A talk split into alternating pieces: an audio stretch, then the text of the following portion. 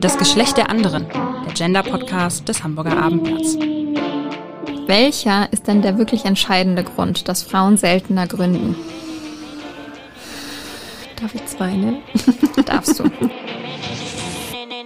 Steve Jobs, Mark Zuckerberg, Elon Musk, alles super erfolgreiche Gründer und mir fallen auch noch mehr ein. Bill Gates, Larry Page, Jeff Bezos, Michael Bloomberg. Aber das sind alles Männer. Und bei Gründerinnen musste ich ein bisschen länger überlegen und ich gebe sogar zu, ich musste im Internet nachschauen.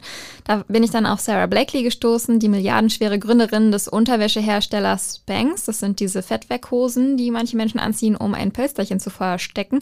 Und Ariana Huffington, eine sehr wichtige Person für die Medienbranche. Sie ist Gründerin der Internetzeitung Huffington Post. Dass es mir so schwer fällt, Frauen aufzuzählen, könnte daran liegen, dass in der Gründerszene Frauen unterrepräsentiert sind. Das hat auch der Deutsche Startup Monitor und der Female Founders Report immer wieder belegt. Wieso ist das so und wieso fällt es Frauen so schwer zu gründen? Für diese Frage habe ich mir heute Hilfe ins Studio geholt, nämlich Luisa Werch. Sie hat sowohl das Hamburger Startup Apartment als auch das Frauennetzwerk Women in Furniture gegründet. Und das mit gerade mal 28 Jahren. Das ist sie heute. Wahrscheinlich hat sie das sogar schon mit 27 gegründet. Ähm, was macht sie denn da? Einerseits richtet sie Männern mithilfe künstlicher Intelligenz die Wohnung ein, entwirft ihnen hm, Einrichtungskonzepte. Andererseits fördert sie mit ihrer Plattform Gründerinnen, die Fußpfosten wollen, in der, wie sie sagt, männerdominierten Möbelwelt. Hallo Luisa. Hallo Laura, vielen Dank für die Einladung. Ja, sehr gerne. Du hast BWL studiert. Eigentlich der Studiengang, um zu gründen mit Schwerpunkt auf der Fashion-Industrie. Waren denn da vor allem Männer Tatsächlich in unserem Studiengang eher weniger, also sehr stereotypisch, wie man das so kennt. Die Frauen ähm, ja, kümmern sich quasi um die schönen Dinge im Leben und äh, die Männer machen dann die Finance-Kurse und so. So war es tatsächlich bei uns im Studium ähnlich. Ähm, aber es war tatsächlich so, dass wir auch viele Kurse gemeinsam mit den Männern zusammen hatten. Also einfach alle als gemischte Teams. Ähm Die reinen BWL-Kurse waren das dann wahrscheinlich, ne? Natürlich. okay, und in diesen reinen BWL-Kursen, wie war da das Geschlechterverhältnis? Ähm, tatsächlich sehr durchwachsen. Also ich würde jetzt nicht sagen 50-50, weil ich das nicht genau belegen kann, aber ähm, da war doch schon sehr ein, ein ausgleichendes Verhältnis. Okay. Ähm, heute konzentrierst du dich ja nicht mehr auf die Fashion-Industrie, sondern um Möbel. Das hat im weitesten Sinne was mit Geschmack und Einrichtung zu tun, allerdings nicht am Menschen, sondern ne, am Objekt. Ähm, wieso hast du dich denn vom, von Fashion wegorientiert und bist Richtung Möbel gegangen? Ähm, tatsächlich hatte das einen einzigen Grund. Ähm, zum einen, oh, okay, zwei Gründe. Zum einen ähm, bin ich in der Möbelbranche ein bisschen groß geworden. Äh, meine Familie ist dort unterwegs und ich bin quasi, ja, als Kleinkind schon auf den großen Messen rumgetobt. Ähm, zum anderen ist es so, dass ich in der Möbelbranche einfach noch Potenzial nach oben gesehen habe, was die Innovationskraft angeht. Also da kann man einfach wirklich noch viel mehr bewegen und ähm, kannst ja. du das konkret formulieren? Ähm, ja, ich würde sagen, dass die Fashionbranche schon relativ weit ist, was das Thema Digitalisierung angeht. Also es gibt schon, zum Beispiel schon mal ähm, Stores, wo man ähm, Augmented Reality benutzen kann, wo man vielleicht mit dem iPad ähm, gewisse Dinge schon bestellen kann und sie dann im Shop abholen kann und ähnliches.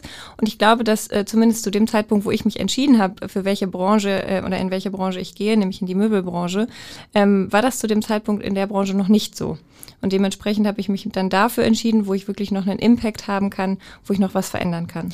Wobei ein kleiner Diskurs zum Thema Mode. Ich äh, habe für einen Artikel recherchiert für digitale Mode in der Zoom-Konferenz und da habe ich Ewigkeiten gesucht und ich bin auf ganz, ganz wenige sagen wir mal, Unternehmen in der Startphase gestoßen. Ähm, aber ich habe jetzt noch nichts gesehen, wo ich mir dann für Zoom äh, Kleidung kaufen könnte und dann weiter am Schlafanzug vom Rechner sitzen könnte. Herrlich. Tatsächlich habe ich das letzte Woche auch ausprobiert und ja. war, war, sehr begeistert. Aber ich glaube, da ist auch noch Potenzial nach oben. Ähm, ich verstehe das total. Ähm, dennoch ist es, ähm, geht es vielleicht auch mehr auf Produktebene. Also, dass man vielleicht ähm, Smart Fashion oder ähnliches macht oder wie gesagt Online-Shops. Kannst du das kurz erklären, Smart Fashion? Ähm, Smart Fashion ist, dass ähm, ja, Kleidung ähm, smart gemacht wird, also digital vielleicht, dass zum Beispiel, es gibt äh, eine Jacke beispielsweise zum Laufen, die ähm, Wärmeneuronen quasi beinhaltet. Dementsprechend wärmt sie dich, während du läufst oder reguliert deine ähm, Temperatur, deine Gibt es auch Smart Furniture? Gute Frage. Ich glaube tatsächlich Also eine Sitzheizung auf der Couch wäre schon was Feines. Das wäre schon cool, da hast du recht. Herrlich. Tatsächlich fällt mir gerade nichts ein. Ähm, sollte ich noch was finden, lasse ich es dich wissen. Sehr gut. Kommen wir mal zurück zu deiner Gründung. Du wirbst explizit dafür, dass du Männern die Wohnung einrichtest, weil das Deko- und Einrichtungsmuffel sein würden. Wieso explizit Männer? Das ist äh, total herrlich, weil ich tatsächlich diese Frage auf jeden Fall erwartet habe und sie wird mir öfters gestellt, gerade auch weil ich auf der anderen Seite natürlich ein Frauennetzwerk habe, wo wir Frauen sichtbar machen wollen, empowern wollen und ähnliches. Ähm, aber das hat einfach ganz ja, easy damit zu tun, dass mir Gleichberechtigung wichtig ist. Und innerhalb der Möbelbranche, also intern quasi, ähm, sind Frauen sehr unterrepräsentiert. Dementsprechend möchte ich mit Women in Furniture dieses ändern. Auf der anderen Seite sind 75 Prozent der Möbel-Online-Shops, Printmagazine, äh, Werbemaßnahmen, ähnliches adressieren Frauen. Das heißt, Männer fühlen sich damit aber auch vielleicht nicht wohl, nicht angesprochen. Das möchte ich wiederum mit Apartment ändern. Glaubst du denn, dass Männer und Frauen verschiedene Ideen von ihrer eigenen Wohnungseinrichtung haben? Ähm Oder könnte der Algorithmus, den du entwickelt hast, die künstliche Intelligenz, die dahinter steckt, wenn ich jetzt meine Wohnung einrichten würde und Geld ähm, nicht die Frage wäre, würdest du mir die perfekte Einrichtung zusammenstellen können? Auf jeden Fall, auf jeden Fall. Also wir starten mit Apartment ja jetzt mit der Zielgruppe Männer, aber wir planen auf jeden Fall, das auszuweiten und geschlechterneutral zu halten. Also das ist uns ganz klar, aber dennoch, da kommen wir vielleicht zu einem Punkt, den wir nachher nochmal aufgreifen, warum es so wenig Gründerinnen gibt. Ähm, wir starten quasi mit einem kleinen Produkt und nicht perfekt, aber wir haben dieses große Ganze im Blick. Wir starten aber jetzt erst mit einer Zielgruppe, um überhaupt erstmal diesen Anfang zu machen, dieser Gründung. Und ähm, genau. Es heißt ja Apartment, ohne T am Ende. Und mhm. im Vorgespräch hast du mir erklärt, warum es Apartment heißt. Ich habe dich nämlich gefragt, warum fehlt das T? Und dann habe ich erst verstanden, welche Bedeutung der Name hat, nämlich dass es Apartmänner sind, Apartment. Genau, richtig. Ähm, das heißt aber, in deinem Titel vom Startup steckt ja schon die Zielgruppe drin. Gibt es dann auch Apart Women? Könnte zum Beispiel sein, ja. Oder auch was Geschlechterneutrales, ja. Okay, das heißt, du würdest dir dann vorstellen können, das einfach zu duplizieren und dann drei Startups nebeneinander zu haben? Zum Beispiel, also einfach eine Marke aufzubauen. Kein, kein Startup in dem Sinne, sondern mhm. alles unter einem... Unter Apart. Einem, genau, richtig, aber geschlechterneutral beziehungsweise mehrere Marken. Mhm. Und Apart Human? Guter Name werde ich mir aufschreiben. Vielleicht wird's das. Wir hatten tatsächlich schon Apart Mensch. Ah. Ja. Das klingt gut. Ja. Da bin ich ein Fan von.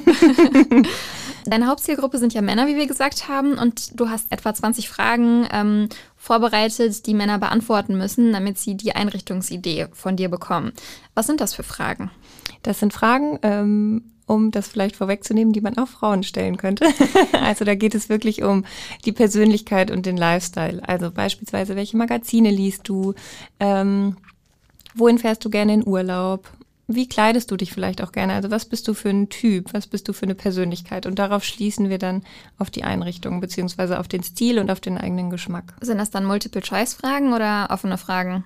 Ähm, Multiple, also kommt je auf die Frage an, manchmal Multiple Choice, manchmal muss man sich für eine ähm, Antwort entscheiden. Äh, man muss sich für eine Antwort entscheiden, heißt, man muss sich selber eine, man muss selber eine aufschreiben. Genau. Was wäre so eine Multiple-Choice-Frage? Was für Magazine liest du, oder? Zum Beispiel, genau. Da kann man dann einfach mehrere angeben. Und welche sind dann da drunter gefasst zum Beispiel? Das Hamburger Abendblatt auf jeden Fall auch. okay, sehr gut. Ähm, also auch noch weitere Sonntagszeitungen zum Beispiel, wo dann das Hamburger Abendblatt ähm, zum mhm. Beispiel auch drunter läuft. Ähm, aber auch Manager Magazin, Men's Health, genau. Oder ähm, Wirtschaftswoche. Richtig. Gala in Style. Mm, Vielleicht auch. Dein KI-getriebenes Programm ähm, gibt ja Einrichtungsvorschläge und dann kommen teilweise Möbel von Otto, auch von dem Berliner Startup Stukovo und aber auch andere PartnerInnen. Ähm, wie funktioniert denn die KI dahinter? Was kannst du mir dazu erzählen? Tricky Frage.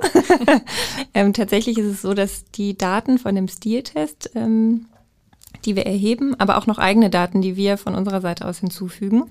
Ähm, ich nenne sie mal Regeln des Interiors, also wie zum Beispiel stimmig Möbel einfach zusammengestellt werden, damit es ähm, ein angenehmes und stimmiges Bild ergibt. Unter anderem Komplementärfarben oder wie kann ich mir das Zum Beispiel oder aber auch, dass ähm, ein Sofa zum Beispiel, dass der Teppich nicht zu klein ist für das Sofa, sondern dass er eine gewisse Größe hat, dass der Tisch zum Beispiel davor steht oder aber daneben und nicht irgendwie random irgendwo im Raum. Das sind so, kann man sagen, Regeln des Interiors, so haben wir sie genannt.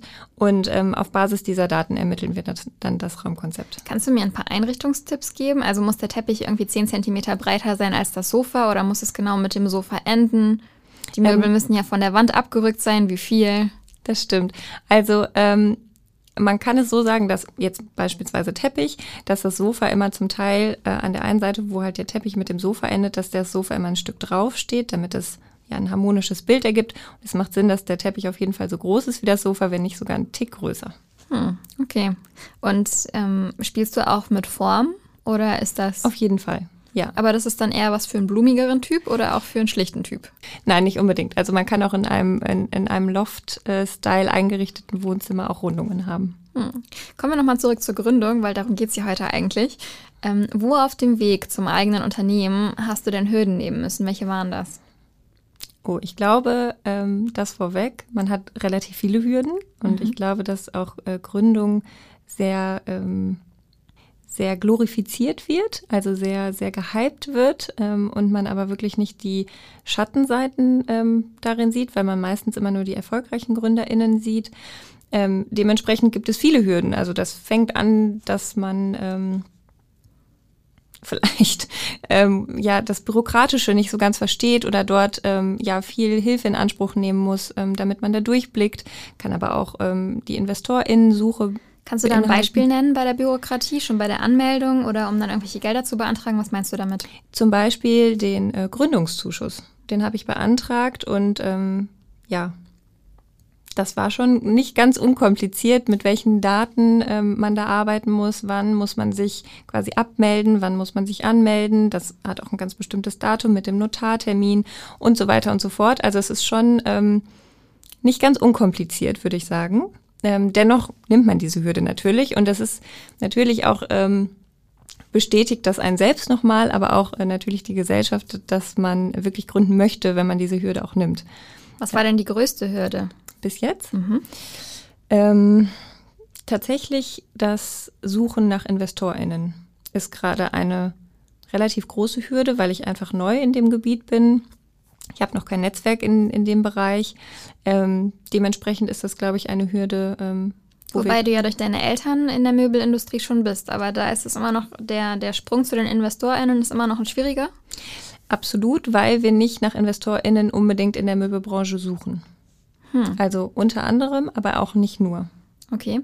Ich weiß von dir, dass du auch in ein paar Gesprächen steckst. Hast du die Hürde denn jetzt bald überwunden? Auf jeden Fall. das heißt, da ist schon was Aussichtsreiches am Horizont. Ja. So in den nächsten zwei Wochen schon was Spruchreifes. Ich lasse es dich wissen. okay, vielleicht zum Hintergrund, dieser Podcast ist in der ersten Maiwoche aufgenommen worden ähm, und wird immer erst ein bisschen später ausgestrahlt. Kommen wir nochmal zurück zu deinem persönlichen Werdegang. Und du hast ja dann auch irgendwann gemerkt, okay, es ist schwierig, vor allem in der Möbelbranche, da bist du aufgewachsen, dass ähm, Frauen da ein bisschen durchsteigen. Ähm, nicht nur bei der InvestorInnensuche, da kommen wir auch gleich nochmal drauf zu sprechen. Ähm, ich fand die Idee sehr lustig, wie du dann dazu gekommen bist, Women in Furniture zu gründen. Du bist ja auf, ähm, auf ein paar Veranstaltungen gegangen, ähm, um wahrscheinlich zu netzwerken.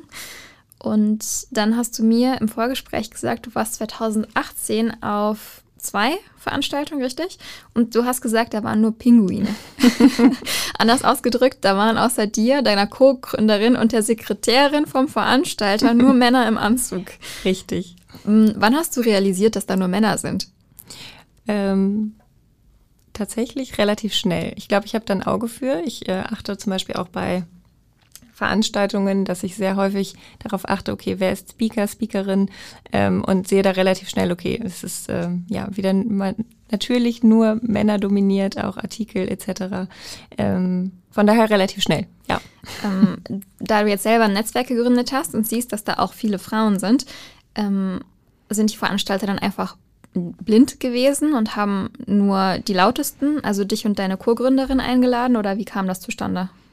Mm, ich glaube tatsächlich, ähm, dass sie gar nicht ein Bewusstsein dafür haben. Und das ist, glaube ich, auch nochmal ein Punkt, äh, den wir vielleicht später nochmal besprechen können, ähm, dieses Bewusstsein dafür zu schaffen, ähm, für das Thema Diversität und Inklusion. Bei uns war es tatsächlich so, ich war damals einfach noch eine Mitarbeiterin und ich wurde mitgenommen von meinem damaligen Chef. Und bei meiner Co-Gründerin war es so, dass sie dort ebenfalls mit ihrem quasi Co-Chef dort war. Aber ihr kanntet euch schon vorher. Wir kannten uns vorher aus der Zusammenarbeit gemeinsam, genau.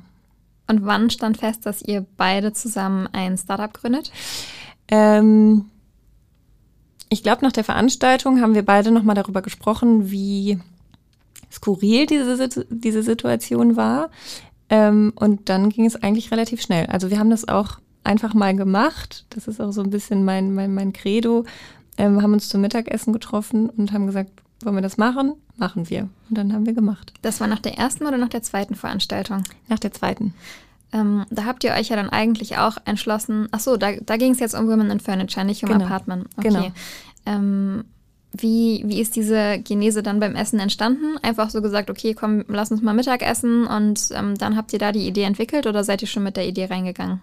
Nee, wir haben uns tatsächlich zum Mittagessen getroffen, schon mit der Intention, irgendwie die Veranstaltung war irgendwie nicht so cool, wie wir uns das vorgestellt hatten und wir wollen auf jeden Fall was ändern.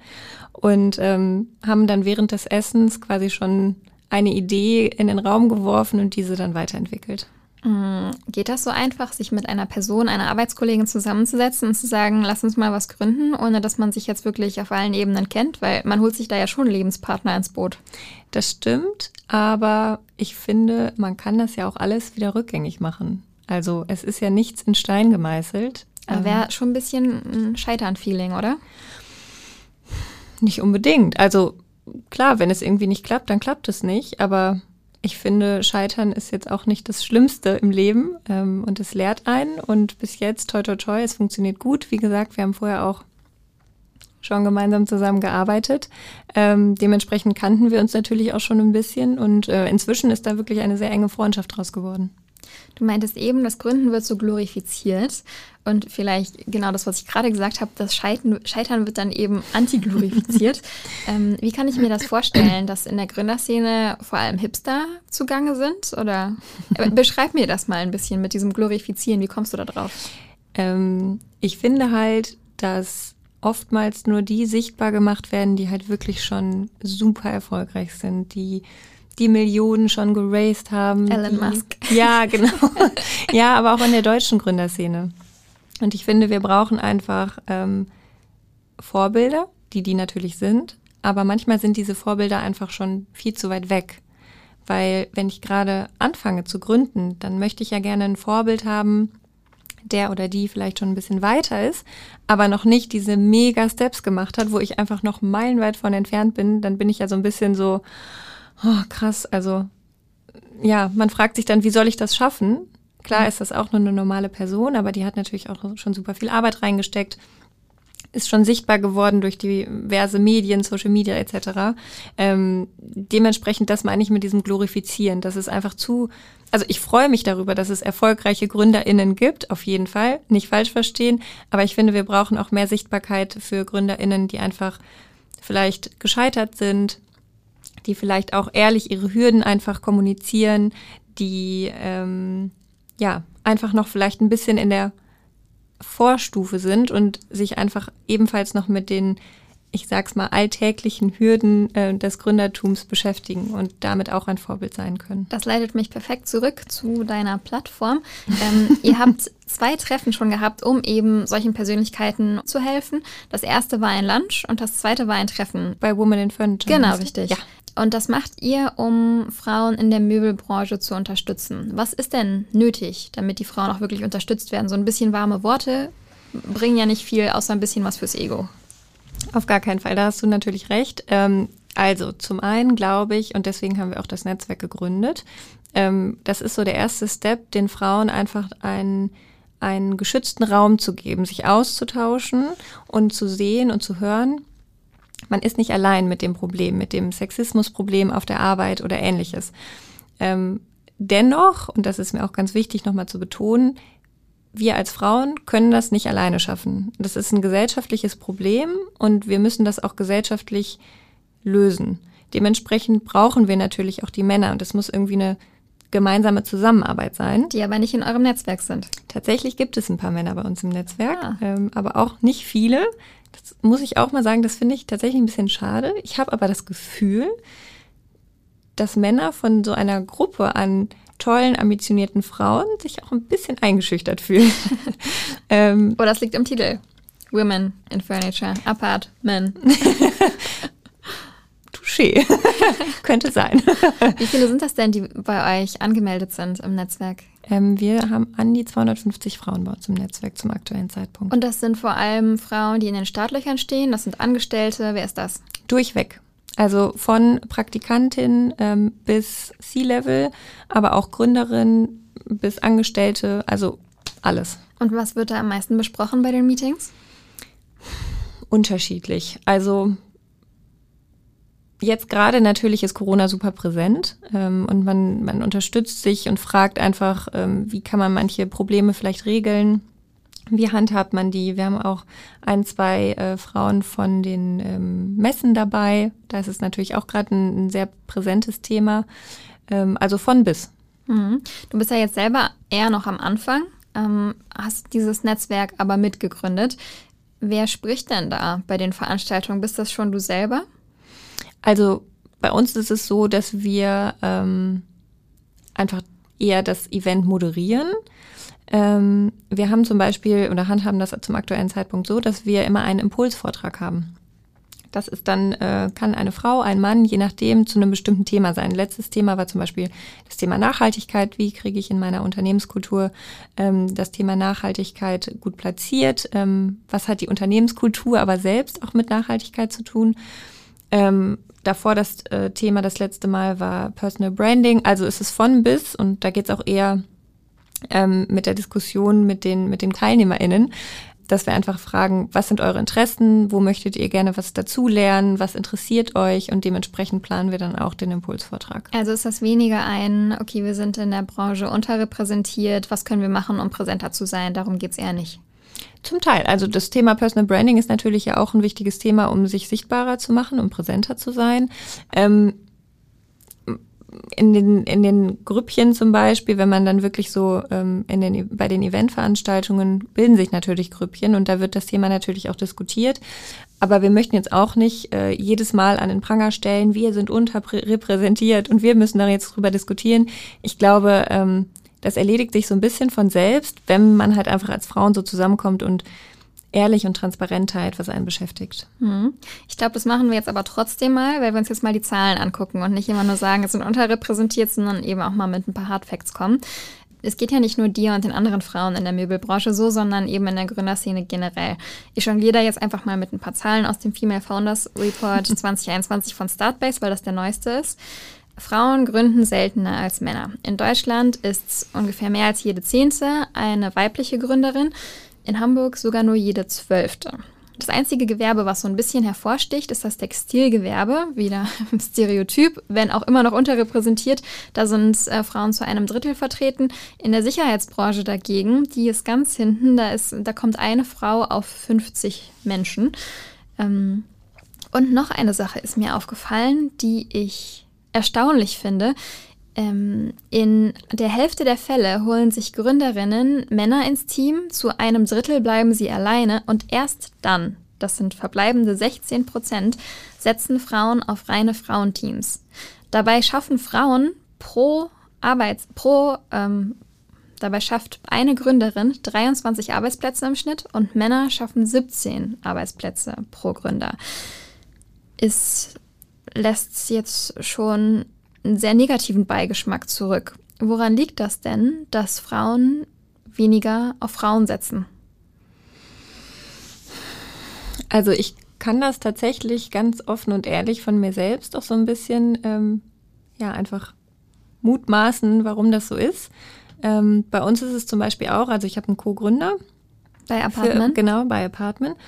Ähm, und da merke ich manchmal schon, wie ich darüber nachdenke, für wichtigere Gespräche ihn vielleicht einfach dazu zu holen, weil es vielleicht professioneller aussieht und ich einfach dessen bewusst bin, was für, ja, wie die Gesellschaft einfach immer noch tickt und was da für Strukturen sind, War es deine Idee mit Apartment oder seine? Meine.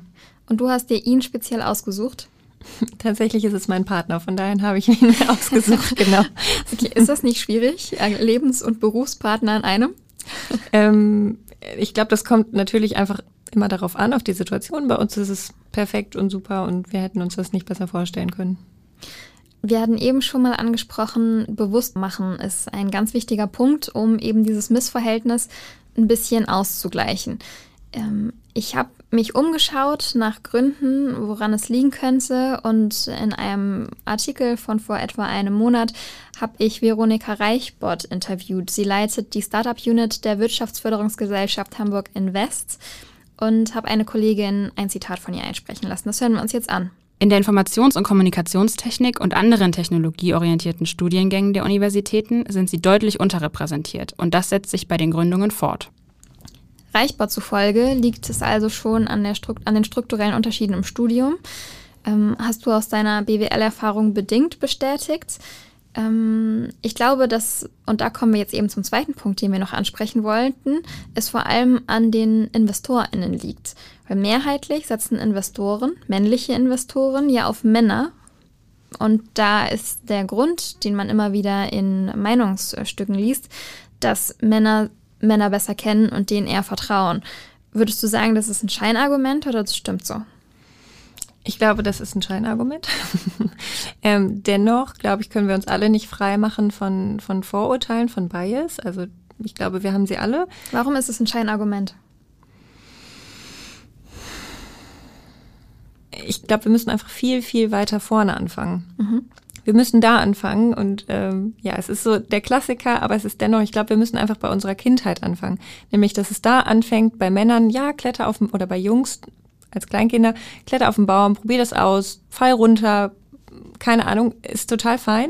Bei den, bei den Mädchen eher, ja, mach das mal eher nicht so, äh, zieh dich mal schön an, bleib mal eher auf der Bank sitzen, sei mal nicht so rebellisch vielleicht. Und ich glaube, dass wir da einfach schon anfangen. Und ich finde, da ist es einfach, Männer probieren sich aus. Männer gründen vielleicht auch fünf, sechs Mal. Denen ist es egal, ob sie scheitern oder nicht. Also egal vielleicht nicht, aber einfach, es ist einfach von der, von der Kindheit für sie wahrscheinlich einfach nicht so schlimm. Bei uns Frauen ist es so, oh, jetzt gründe ich und wenn ich dann scheitere. Und das ist einfach, glaube ich, in diesen Strukturen von ganz, ganz früher einfach mit drin. Aber ich glaube, die Strukturen brechen sich langsam auf. Ich meine, ich kann, ich kann aus meiner eigenen Erfahrung sprechen. Ähm, ich habe ähm, zwei Neffen und eine Nichte und ich frage mich jedes Mal, weil natürlich bin ich sensibilisiert durch diesen Podcast und hinterfrage mein eigenes Verhalten ständig, ähm, ob ich meine Neffen anders behandle als meine Nichte. Und ja, tue ich, aber eher in dem Sinn, dass ich versuche, meiner Nichte keine pinken Sachen zu schenken und mein, meinen Neffen darin unterstütze, sich auch mal Prinzessinnenkostüme anzuziehen. Ähm, was ist, was dann ja aber diesen strukturellen, diese strukturelle Ungleichheit ausgleicht. Würdest du sagen, in 20 Jahren haben wir das geschafft? Ja, also vielleicht sogar schon eher, aber ich glaube, dass es wirklich so ein Generationending ist. Wir sind alle dafür sensibilisiert. Es ist ähm, ein großes, großes Thema. Ähm, es wird immer mehr ein größeres Thema und es braucht meines Erachtens, ähm, ich würde mir wünschen, dass es schneller geht, auf jeden Fall. Aber ich glaube, dass es einfach Zeit braucht. Um auch noch mal ein Beispiel zu nennen, was ähm, strukturell schief läuft, ist es ja oft auch noch in den Köpfen von den Investoren. Vielleicht muss erst die nächste Investoren, Investorinnen-Generation aufwachsen, damit sowas wie Pinky Glows nicht passieren kann. Um das vielleicht noch mal kurz zu erklären. Äh, Ralf Dümmel hatte zwei Männer, die pinke Handschuhe für Frauen angeboten haben, damit sie ihre Menstruationsprodukte nicht anfassen müssen und sich den Tampon quasi mit einem Handschuh ähm, einführen können. Äh, hatte versucht, da zu investieren. Das Produkt wurde mittlerweile vom Markt genommen. Das Erschreckende daran ist, dass ich glaube, zwei Jahre vorher Frauen mit Menstruationsunterwäsche gekommen sind und das niemand haben wollte, weil sie es eklig fanden. Ja, so viel dazu. Äh, vielleicht braucht es einfach noch ein bisschen Zeit. Ich glaube aber, dass Zeit allein es auch nicht schaffen kann, weil Gründerinnen haben es de facto einfach schwerer, wenn es in Richtung Familie und Karriere geht, weil sowas wie Elternzeit, Mutterschutz gibt's nicht. Wie kann man das ändern? Mm, ich glaube, das ist ein Thema, was wir im System ändern müssen. Auch wieder das Thema Bewusstsein, weil ich glaube, mit Bewusstsein, ähm, das hört sich manchmal sehr esoterisch an, aber ich glaube, ein Bewusstsein für sowas zu haben, gerade was du gesagt hast mit deinen Nichten und Neffen, dass du einfach ein Bewusstsein dafür hast, dass du dich selbst reflektierst, dass du sensibilisiert bist, ist, glaube ich, ein, ein wirklich ausschlaggebender Punkt in der ganzen Sache. Ähm, und jetzt habe ich gerade deine Frage vergessen. Sorry. Was, was, muss am politischen Rahmen geändert werden, damit das aufgebrochen werden kann, damit Familie und Karriere zusammenpasst? Sonst gründen mehr Männer automatisch, mhm. weil Frauen Kinder austragen ja, und nicht Männer. Ja, ja, absolut. Ähm, ich glaube, dass wir das Thema ähm, Elternzeit auch für Männer, also Elternzeit im Sinne von, dass Männer auch ein, zwei, drei Jahre zu Hause bleiben, ähm, dass das auch einfach ein, ein Usus wird, dass ähm, ArbeitgeberInnen. Das funktioniert bei Angestelltenverhältnissen, mhm. das funktioniert aber nicht in der Gründerszene. Ich würde auch sagen, dass in der GründerInnen-Szene das. Sehr gut, gegendert. auch ich mal, äh, bin da manchmal noch nicht fehlerfrei, aber auch da versuche ich mich sehr. Ähm, ich glaube, dass es ein weniger großes Thema in der GründerInnen-Szene ist weil wir dort als GründerInnen uns einfach das Thema selbst einteilen können. Aber dazu muss man natürlich erstmal gegründet haben. Ähm, es gibt super viele Mompreneurs heißen sie, also mhm. Mamas, die in der Elternzeit gegründet haben, weil sie dort Zeit gefunden haben, sich mal mit den Themen zu beschäftigen, die ihnen vielleicht liegen. Ähm, dementsprechend würde ich fast sagen, ich glaube, es ist immer noch natürlich ein Problem, aber ich glaube, es ist in der Gründerinnenszene weitaus weniger vorhanden als im Angestelltenverhältnis. Mhm. Ähm. Bin aber selbst noch keine Mama, dementsprechend kann ich das natürlich nicht äh, ja, so sehr beurteilen. Planst du denn Mama zu werden? Auf jeden Fall. Und ich glaube, es gibt, äh, dafür ist das Gründerinnentum für mich auch absolut, ähm, ja, perfekt. Also Kommen wir nochmal zum Bewusstmachen. Es gibt ja auch private Initiativen, die versuchen, Frauen zu stärken. Eine der neueren Initiativen ist der Starterinnenpreis 2021 von Hamburg Startups. Ich habe gehört, dass du nominiert wurdest und auch in die zweite Runde gekommen bist. Und jetzt steht die Preisverleihung aus, die Anfang Juni stattfindet. Glaubst du, dass, wenn wir quasi diese Folge hören, du Siegerin bist? Starterin 2021? Also ich glaube, ich würde mich freuen, aber ich freue mich auch für die anderen Gründerinnen, weil es gibt, glaube ich, so viele tolle Gründerinnen, die einfach noch so viel mehr Sichtbarkeit verdienen. Und von daher, ich würde mich natürlich freuen, sehr. Ähm, dennoch würde ich mich auch über jede andere Siegerin freuen. Hast du dir denn schon ausgemalt, wirklich zu gewinnen? da auf dem Podium zu stehen und ich weiß nicht, von Katharina Fegebank oder Ralf Dümmel den Preis übergeben zu bekommen. Ich würde ihn gerne von Katharina in Empfang nehmen. ähm, tatsächlich habe ich da noch keine Zeit für gehabt, mir das auszumalen, aber vielleicht mal. Mm, was kann man denn noch ähm, an Initiativen bringen, außer den privaten? Die sind sehr sinnvoll, aber staatliche brechen eben diese Strukturen auf. Hast du da eine Best-Case-Initiative im Kopf?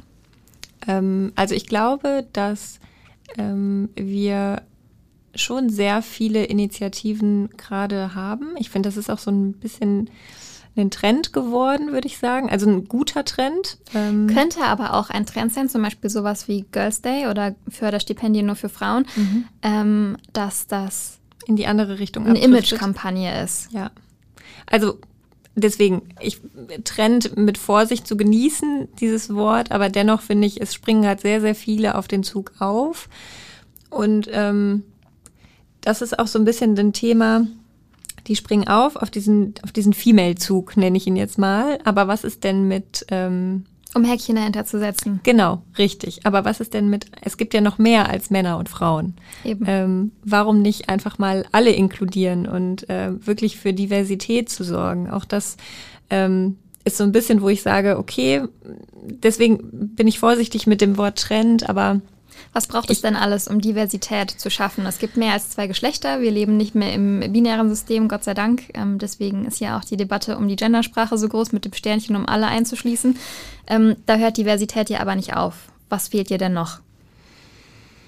Mir fehlt einfach, also beispielsweise ist jetzt eine gute äh, Aktion, wo mir dieses, was gefehlt hat, jetzt gerade nachgeholt wird. Es gibt den Female Founders Monitor, den du auch gerade eben, ähm, glaube ich, zitiert hast, zumindest zu Beginn. Mhm. Female Founders Report und Deutscher Startup Monitor. Ja, genau. Und da gibt es zum Beispiel jetzt auch den Migrationsmonitor. Mhm. Also einfach, dass sie sagen, sie inkludieren vielleicht auch ähm, Menschen mit Migrationshintergrund. Ähm, auch dieses Wort finde ich tatsächlich schon wirklich. Okay, egal, lassen wir das so stehen. Ähm, aber das ist zum Beispiel ein Thema, da freue ich mich, wenn man sowas dann sieht, dass man einfach noch mehr Menschen inkludiert. Mhm. Ähm, ich glaube, man kann das auf jeden Fall noch weiter ausweiten. Ähm, aber da kommen wir wieder zu diesem Punkt, was bedarf es. Ich glaube, es bedarf einfach ein Bewusstsein. Weil wenn der Thomas im, im Vorstand oder im Aufsichtsrat nicht weiß, dass er immer nur einen Thomas einstellt, und ich glaube, es ist inzwischen allen bewusst, aber ich glaube, wir, wir beide vielleicht auch sind wirklich in dieser Bubble unterwegs, wo. Das denke ich auch. Ähm, wo wir, weiß ich nicht, Leuten bei Instagram folgen, die halt einfach das Thema Diversität auf dem Schirm haben. Aber ich glaube, das ist nicht die breite Masse. Zu dem Thema nochmal. Ich habe eine Episode mit der Vorstandsvorsitzenden der Charta der Vielfalt aufgenommen, ähm, Anna-Christina Gronert. Und sie hat erklärt, warum Diversität tatsächlich ein Plus für Unternehmen ist und man dadurch besser wirtschaften kann. Deswegen vielleicht an dieser Stelle einfach nochmal nachhören. Wir haben jetzt heute eine Menge gesprochen über deine Plattform, über dein Startup, also Apartment, über die Zahlen aus der Gründerszene, über ähm, Forderungen, was geändert werden muss. Bevor ich dir jetzt quasi meine Fazitfrage stelle, kommen immer noch mal zehn kleine Fragen zum Schluss, die du mir am besten mit einem Wort beantwortest. Ich gebe mein Bestes.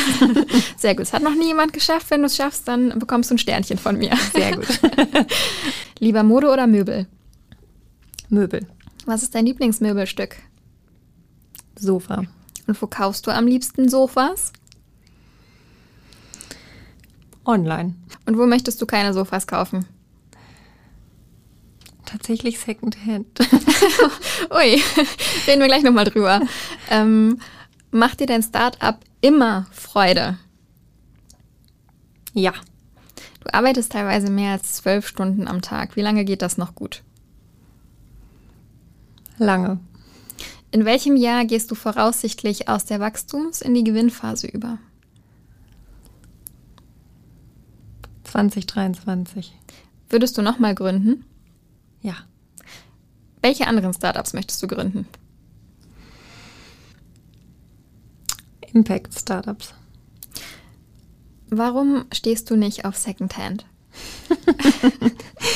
ähm, grundsätzlich ja. Beim Sofa finde ich das ein bisschen schwierig, muss ich ehrlich gestehen. Ja. Weil du dir dann denkst, was da eventuell vorher schon alles passiert ist. Und weil es einfach ähm, ja wirklich ein, ein Möbelstück ist, wo ich wirklich viel Zeit nach der Arbeit drauf verbringe. Und ähm, ja, irgendwie finde ich, macht mir das ein mulmiges Gefühl. Jedes andere total gerne, auch irgendwie Sideboard, Stuhl, Tisch. Aber beim Sofa, nee. Gut, jetzt haben wir nochmal kurz äh, deine Gedanken ein bisschen durchgewirbelt und kommen zur letzten Frage, nämlich, welcher ist denn der wirklich entscheidende Grund, dass Frauen seltener gründen?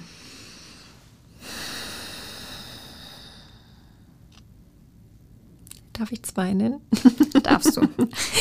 Also ich glaube, ähm, Punkt eins, das ist für mich nochmal ein wirklich sehr wichtiger Grund, den ich gerne hier nochmal platzieren möchte, dass wir unseren Perfektionismus herunterschrauben. Ähm, sowohl wir an uns selbst, aber auch als Gesellschaft an andere. Und Frauen haben höheren Perfektionismus? Ich glaube ja, und ich glaube, dass dieser Perfektionismus manche Ideen schon im Keim erstickt. Also ähm, beispielsweise, das ist ähm, deine berechtigte Kritik oder Äußerung zu sagen, Apartment, warum bedienst du nur die Männer?